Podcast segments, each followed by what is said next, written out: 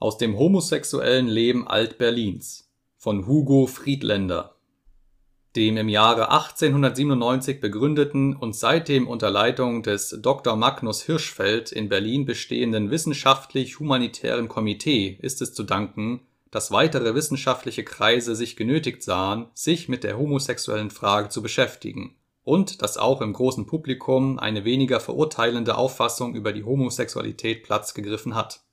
Man ist allmählich zu der Überzeugung gekommen, dass eine Veranlagung, die bereits im Grauen Altertum nicht unbekannt war, deren Bestätigung trotz aller Verfolgungen und strengen Strafen sich von Geschlecht zu Geschlecht fortgeerbt hat, nicht durch Strafbestimmungen und gesellschaftliche Ächtung aus der Welt zu schaffen ist die homosexuelle Veranlagung, welche wir bei Millionen von Menschen, und zwar beider Geschlechter und aller Gesellschaftskreise, in jedem geschlechtsreifen Alter finden, ist eine Naturanlage.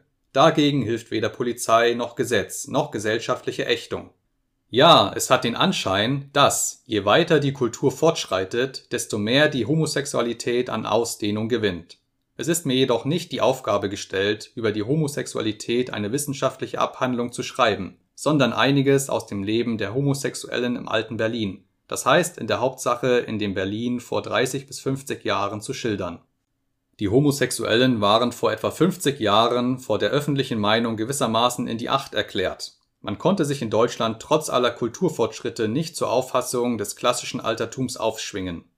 Es herrschte vielfach die Ansicht, die Homosexualität werde ausschließlich von übersättigten Lebemännern, die an dem Umgang mit Weibern keinen Gefallen mehr finden, ausgeübt Vielfach ist ja diese Ansicht noch heute verbreitet, im Allgemeinen ist aber das Publikum durch die vielen Vorkommnisse im praktischen Leben und nicht zum wenigsten durch die verschiedenen Gerichtsverhandlungen eines anderen belehrt worden. Im fünften Jahrzehnt des vorigen Jahrhunderts erschien aus der Feder des Berliner Polizeidirektors Dr. Jurus Stieber eine Broschüre unter dem Titel Die Verbrecherwelt von Berlin. In dieser widmete Dr. Stieber auch den Päderasten, wie es damals hieß, ein längeres Kapitel Dr. Stieber schwang sich aber doch zu der Auffassung auf, dass die Päderasten sich wohl vielfach gegen die Strafgesetze vergehen, dass sie aber dennoch keine Verbrecher und im Allgemeinen harmlos seien. Es ist auch nicht Aufgabe der Polizei, den Päderasten besondere Aufmerksamkeit zuzuwenden, zumal diese Leute im Allgemeinen nicht zu den öffentlichen Schädlingen gehören. Anfang der 1860er Jahre passierte es dem Frankfurter Rechtsanwalt Dr. Juris Baptist von Schweitzer dass er in Mannheim wegen homosexueller Betätigung gerichtlich bestraft und infolgedessen aus dem Anwaltsstande ausgeschlossen wurde. Er schloss sich alsdann dem von Ferdinand Lassalle begründeten Allgemeinen Deutschen Arbeiterverein als Mitglied an. Einige Mitglieder des Allgemeinen Deutschen Arbeitervereins nahmen an der Verfehlung Schweizers Anstoß. Ferdinand Lassalle sagte jedoch, die Tat Schweizers ist ja nicht schön, ich erblicke aber darin keineswegs ein Verbrechen Jedenfalls kann uns das Vorkommnis nicht veranlassen, einer so tüchtigen Kraft, ja eines so phänomenalen Menschen zu entraten. Die geschlechtliche Betätigung ist schließlich Geschmackssache und sollte jedem Menschen, soweit er nicht fremde Interessen verletzt, überlassen werden. Ich würde allerdings einem solchen Manne meine Tochter nicht zur Frau geben. Die Homosexuellen Berlins hatten bereits in den 1860er Jahren ihre Zusammenkünfte und auch ihre Bälle. Berlin war damals noch keine Weltstadt es herrschten gewissermaßen kleinstädtische, gemütliche Zustände, die auch auf den Verkehr unter den Homosexuellen nicht ohne Einfluss blieben. In den Lokalen der Homosexuellen ging es sehr gemütlich zu, zumal sich die Leute fast sämtlich kannten. Auf den Bällen herrschte die fröhlichste Heiterkeit. Man wähnte sich auf einem großen Familienball. Allmählich schien auch damals eine freiere Auffassung über das Wesen der Homosexualität Platz gegriffen zu haben als Ende der 1860er Jahre eine Regierungskommission mit der Abfassung des neuen, das heißt des jetzigen Strafgesetzbuches für den Norddeutschen Bund betraut wurde, erstanden Bedenken, die homosexuelle Betätigung unter Strafe zu stellen, zumal in einigen deutschen und ausländischen Staaten eine solche Strafbestimmung nicht bestand. Die Kommission ersuchte die Wissenschaftliche Deputation für das Medizinalwesen, bekanntlich die oberste Medizinalbehörde der preußischen Monarchie, der Männer wie Rudolf Virchow von Langenbeck und so weiter angehörten, um ein Gutachten.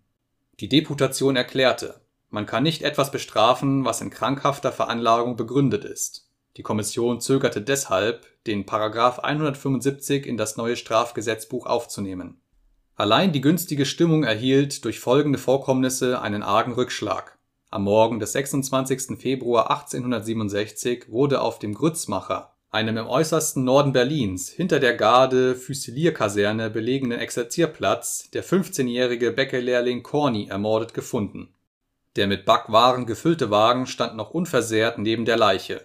Die Geschlechtsteile sollen dem armen Jungen zum Teil abgerissen worden sein. Dies Vorkommnis erregte begreiflicherweise ungeheures Aufsehen. König Wilhelm I. ließ sich täglich über den Fall Bericht erstatten. Eine hohe Belohnung für Ergreifung des Täters wurde ausgeschrieben der Täter ist aber bis zum heutigen Tage noch nicht entdeckt. Der damalige Polizeipräsident von Bernhut fiel wegen Nichtentdeckung des Täters in Ungnade und musste seinen Abschied nehmen. An einem kalten Wintertage im Januar 1869 wurde Berlin, ja die ganze Kulturwelt, von neuem durch eine Untat in Schrecken gesetzt. Auch diese Tat schien die eines Sadisten zu sein auf dem Boden eines Hauses am Grünen Weg in der Nähe des Küstriner Platzes, auf dem damals der Küstriner Bahnhof belegen war, wurde der achtjährige Knabe Emil Handke missbraucht und in gefährlichster Weise verletzt aufgefunden. Die Erregung der Berliner Bevölkerung, ja der ganzen Kulturwelt, lässt sich auch nicht annähernd schildern.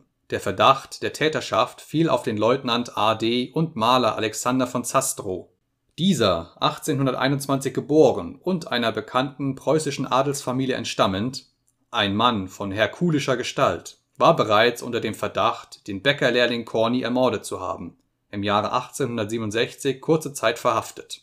Er war der Polizei als Homosexueller bekannt und soll kurz vor dem Vorkommnis am Grünen Weg mehrfach beobachtet worden sein, dass er spielende Knaben liebkoste.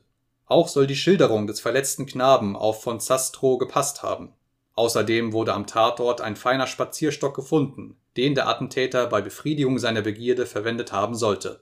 Dieser Stock wurde als Eigentum Zastrows erkannt. Zastrow selbst bestritt, dass der Stock ihm gehöre. Ein Drechslermeister, der den Stock einmal repariert hatte, und auch die Aufwärterin Zastrows bekundeten aber mit vollster Bestimmtheit, dass der Stock Eigentum des Herrn von Zastrow sei. Dieser Umstand war selbstverständlich noch kein unwiderleglicher Schuldbeweis der Stock kann Herrn von Zastrow gestohlen oder in anderer Weise abhanden gekommen sein. Jedenfalls wurde von Zastrow verhaftet und im Oktober 1869 vor das Berliner Stadtschwurgericht, wie es damals hieß, wegen versuchten Mordes und widernatürlicher Unzucht, begangen an einem achtjährigen Knaben, gestellt. Von Zastrow versicherte, dass er vollständig unschuldig sei. Er wies durch einwandfreie Zeugen nach er sei an jenem Januartage noch gegen drei Uhr nachmittags in einer in der Potsdamer Straße, Ecke Lützowstraße belegenen Konditorei gewesen, das Verbrechen sei aber bereits gegen drei Uhr dreißig nachmittags entdeckt worden. Kriminalkommissar von Stutterheim fuhr mit einer Droschke erster Klasse. Autos gab es damals noch nicht.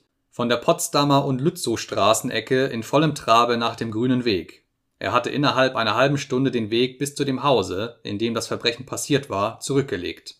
Es ist doch aber unmöglich, dass Zastrow sich mit dem Knaben vorher verabredet hatte und gegen drei Uhr nachmittags in vollem Trabe vor jenes Haus gefahren sei.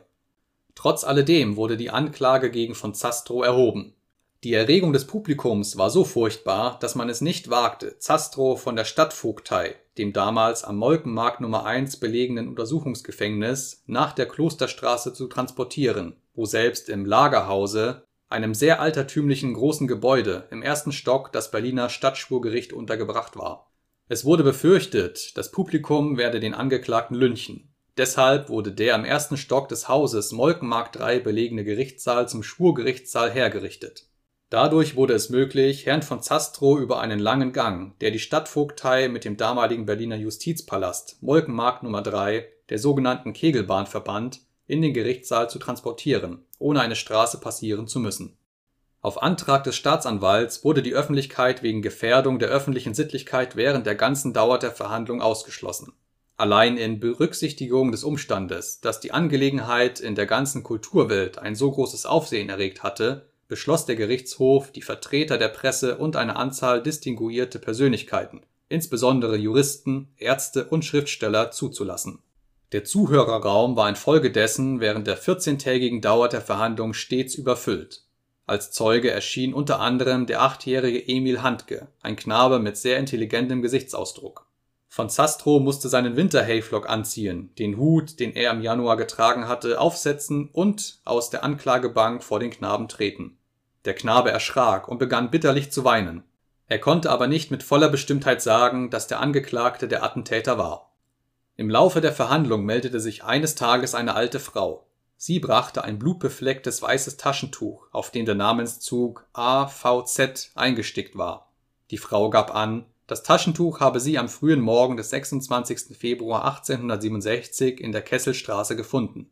Sie habe dem Taschentuch keine Bedeutung beigelegt. Die Zeitungsberichte über diesen Prozess haben sie aber schließlich veranlasst, das Taschentuch dem Gerichtshof zu überbringen. Von Zastrow konnte nicht leugnen, dass das Taschentuch sein Eigentum war. Es wurde außerdem festgestellt, dass der Mörder des Corny auf dem Rückwege die Kesselstraße passiert haben konnte. Von Zastrow bestritt trotzdem mit vollster Entschiedenheit, den Mord auf dem Grützmacher begangen zu haben. Eines Nachmittags eröffnete der Vorsitzende des Schwurgerichts, Stadtgerichtsdirektor Delius, nach einstündiger Pause die Sitzung mit den Worten Sagen Sie, Angeklagter von Zastrow, ich ersehe aus den Akten, dass Sie einmal die Absicht hatten, zur katholischen Kirche überzutreten. Was hatte Sie dazu veranlasst? Von Zastrow ich fühlte mich infolge verschiedener Vorkommnisse in meinem Gewissen bedrückt. Vorsitzender. So, so, Sie fühlten sich in Ihrem Gewissen bedrückt und wollten deshalb zur katholischen Kirche übertreten. Das war nämlich kurze Zeit nach der Ermordung des Bäckerlehrlings Corny. Von Zastrow, heftig. Wer sagt das? Vorsitzender. Das sage ich. Ich finde es sehr sonderbar, dass Sie Ihr Gewissen bedrückt fühlten und deshalb zur katholischen Kirche übertreten wollten, kurze Zeit nach der Ermordung des Bäckerlehrlings Corny. Es ist Ihnen bekannt, Angeklagter von Zastrow, dass der Mord des Corny noch nicht gesühnt ist und Sie stark verdächtig waren, den Knaben ermordet zu haben. Vielleicht erleichtern Sie jetzt Ihr Gewissen, das Sie bedrückt, und legen ein Geständnis ab. Der Angeklagte war kreidebleich geworden. Er konnte kein Wort mehr hervorbringen. Obwohl die Schuld Zastrows, das Attentat an dem Knaben Handke begangen zu haben, auf sehr schwachen Füßen ruhte. Der Cornische Mord stand nicht zur Anklage, bejahten die Geschworenen den Vernehmen nach einstimmig die Schuldfragen wegen versuchten Mordes und widernatürlicher Unzucht. Die Geschworenen sollen der Ansicht gewesen sein, wenn der Angeklagte das Attentat am Grünen Weg nicht begangen hat, dann hat er Corny ermordet. Der Gerichtshof verurteilte darauf Zastrow zu 15 Jahren Zuchthaus, 10 Jahren Ehrverlust und Zulässigkeit von Polizeiaufsicht.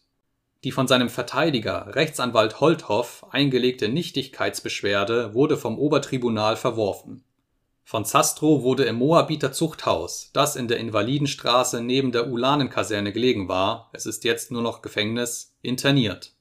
Er wurde mit Dütenkleben beschäftigt. Im Februar 1877 ist von Zastrow im Zuchthause an der Wassersucht gestorben. Der Prozess, die Verteidigung usw. hatten selbstverständlich ein Vermögen gekostet der Vater des kleinen Handke klagte außerdem auf dem Zivilwege mit Erfolg auf Entschädigung, da der Knabe an seiner Gesundheit großen, dauernden Schaden erlitten hatte. Die Summe, die Zastrow deshalb zahlen musste, war nicht gering. Trotzdem hinterließ er noch ein Barvermögen von 60.000 Talern, das zwei entfernte Verwandte in Südamerika geerbt haben. Der Verteidiger Zastrows, Rechtsanwalt Holthoff, soll, so wurde mir von bestunterrichteter Seite versichert, bis zu seinem Tode von der Unschuld Zastrows überzeugt gewesen sein